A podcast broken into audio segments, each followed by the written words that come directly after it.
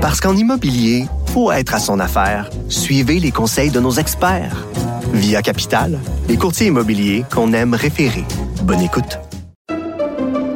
Pendant que votre attention est centrée sur vos urgences du matin, vos réunions d'affaires du midi, votre retour à la maison ou votre emploi du soir, celle de Desjardins Entreprises est centrée sur plus de 400 000 entreprises à toute heure du jour. Grâce à notre connaissance des secteurs d'activité et à notre accompagnement spécialisé, nous aidons les entrepreneurs à relever chaque défi pour qu'ils puissent rester centrés sur ce qui compte, le développement de leur entreprise. Le hockey a tellement évolué, les jeunes maintenant, ils ont des skills comme ça se peut pas. Puis ces kids-là, ils rêvent à... François Barry. Un animateur pas comme les autres. Bonjour Jean-François. Salut Mario. Bon, enchaînons tout de suite après la discussion avec Emmanuel, parce qu'elle aime moins le hockey. Euh, toi, tu plus heureux de, de, de l'initiative de François Legault? Ben, je suis très heureux. Ça fait longtemps que, même je vous en parlais l'année passée, qu'il y a un problème avec dans le hockey mineur présentement, dans notre développement. Quand on regarde ce qui se fait en Finlande, en Suède, qui sont des... Euh, on a parlé que la pandémie, la Suède, ça ressemble au Québec, et ils développent beaucoup plus de joueurs de hockey que nous, donc ils doivent faire quelque chose de bien. Et nous, on doit faire des choses qui sont euh, mal. Donc, ça a été annoncé tantôt. C'est Marc Denis qui va chapeauter ça. Euh, de ce Il y a du monde là-dessus, hein, c'est toute une tablée. Hein. C'est toute une tablée. C'est peut-être mon bémol, euh, Mario. Les intentions sont à la bonne place. Là. Ça, je peux pas euh, renier ça. Euh, il y a plusieurs. Marc Denis a dit qu'il y a plusieurs conseillers qui vont être sur cette table-là, là, autour de la table, qui ont des jeunes qui jouent au hockey tant mieux parce que c'est peut-être mon bémol, c'est moi je trouve ça prestigieux d'avoir Stéphane Quintal puis Stéphane Auger, mais je me demande jusqu'à quel point ils ont les deux mains dedans, jusqu'à quel point euh, ils ont eu affaire avec un coach qui est un papa qui pense qu'il connaît ça, là, puis gérer des heures de glace parce que c'est pas si facile à trouver des heures de glace. Souvent c'est plein, puis là des, tu fait que j'ai. Fait que là faut que tu te lèves à 5 heures le matin le samedi parce que c'est ça l'heure de glace que tu as eu. C'est en plein ça. Fait que, tu sais, c'est mon seul bémol, mais en même temps, peut-être que je, les connais mal, là, ces gens-là. Peut-être que Stéphane Auger, il y en a quatre enfants, puis qu'il s'est trimballé dans les arénas, puis qu'il a coaché, puis tout ça, puis je ne sais pas. Là. Mais j'aimerais ça, j'aurais aimé ça voir autour de la table un peu plus de monde dans le style de Dominique Ricard, parce que, tu vois, lui, c'est pas quelqu'un que, que vous connaissez. Moi, je le connais parce qu'il fait partie de l'agence de, de Pat Brisson, euh, où mon fils euh, se, retrouve. Fait que j'ai appris à connaître euh, Dominique, puis lui, il gère une école de hockey, un, un programme de hockey à Drummondville. Son fils joue. Il a affaire aussi avec des joueurs d'élite. Donc, lui, il a deux mains dedans. Lui, il, gère des, des petits papoutes de 12-13 ans, puis des parents qui sont pas contents. Fait que euh, moi, j'en aurais pris plus un peu de, ces mmh. gens-là, parce que le but ultime, puis des fois, je trouvais que François Legault alignait pas mal là-dessus, c'est d'avoir plus de Québécois dans la Ligue nationale. Mais le but ultime au début, c'est de redonner euh, un hockey plaisant aux enfants et donner le goût aux familles d'inscrire leur enfant au hockey. Puis c'est peut-être c'est peut-être la petite touche qui m'a manqué. Mais, si, tu faisais le Mettons, le comité, là, ils ont une feuille blanche, puis toi, c'est toi qui as le pouvoir de leur faire l'ordre du jour, là. Des, 3, 4, 5 sujets qui doivent, euh, sur lesquels ils doivent faire des bonnes propositions. Moi, moi j'ai cinq points. Alors, euh, réduire la charge en jeune âge. Euh, tu sais, je donne moins de pression sur les petits.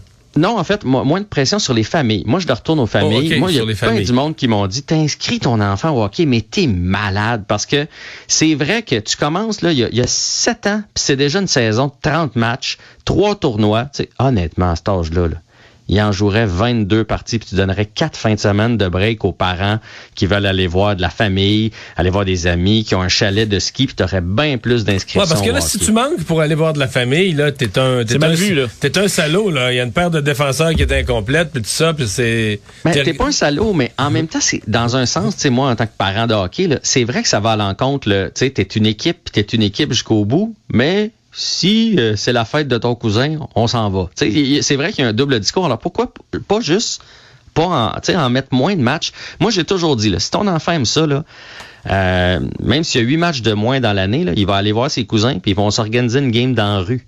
Ils vont, ils vont jouer au mini-hockey dans le sous-sol. Il, va trouver d'autres façons de jouer et ça va pas retarder son développement. Plus tard, quand il vieillit, s'il aime vraiment ça, c'est correct de mettre plus de matchs.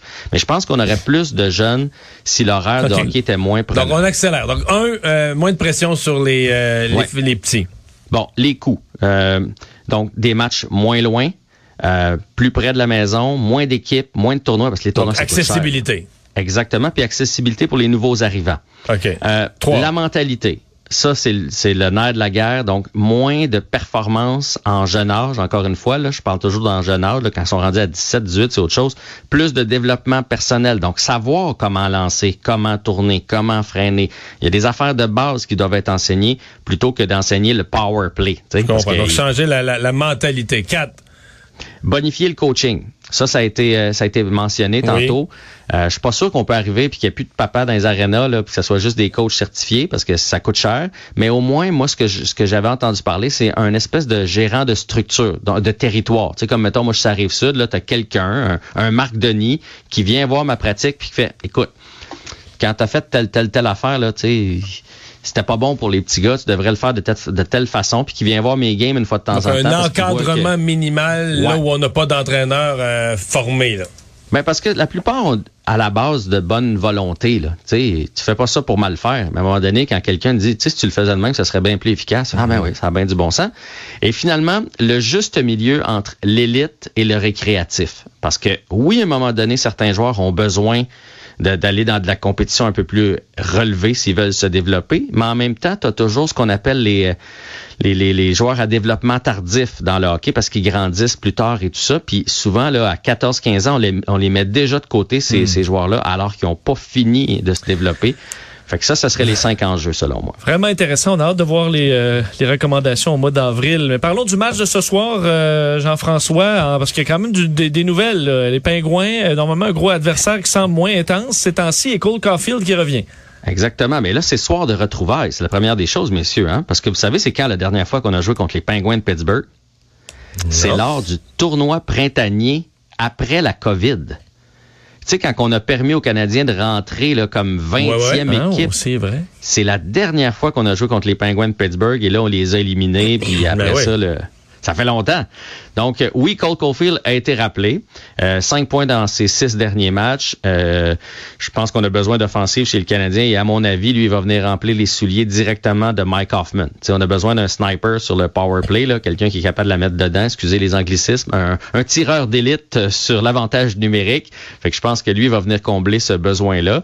Il n'est pas resté longtemps en bas, mais il a retrouvé sa touche, là, visiblement. Hier, il a marqué deux buts, un en temps régulier puis un tir de barrage. Alors, on souhaite que ça ça fouette les troupes. Belzile a été retourné euh, avec le Rocket parce qu'évidemment, quand on en monte un, il faut en descendre un pour respecter les plafonds. Ça m'attriste, mais à un moment donné, il faut que tu ne peux pas avoir zéro but, zéro passe. Là. Euh, il y a eu ses chances. Ça veut dire quand tu arrives devant le gardien tu veux rester dans la ligue, je sais que c'est chiant à dire, mais il y a un trou, il faut que la rondelle aille dans le trou puis qu'elle fait vibrer les cordages. À un moment, même si t'es dans le quatrième trio, même, même, même. C'est sûr. C'est dur. Hein? ramassé un but, puis lui, il en a pas ramassé, puis il s'est battu, puis Belzil s'est pas battu. Puis en même temps, d'après moi, euh, un gars comme Alex Belzil connaît son rôle. il sait qu'il va faire la navette un peu en, haut et en bas. Il va-tu revenir? Ben, je suis inquiet.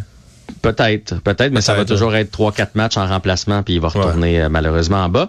Ça va être encore une fois Kaden Primo, donc ça, on a aimé sa performance, première des choses. Par contre, ça en dit long sur la confiance qu'on a avec Samuel Montembeau, là, je le répète, là, lui il doit se dire, je dire, ok, le jeune arrive, puis il y a deux départs de suite, alors que moi j'étais avec l'équipe depuis le début, puis on n'ose pas m'envoyer dans la mêlée.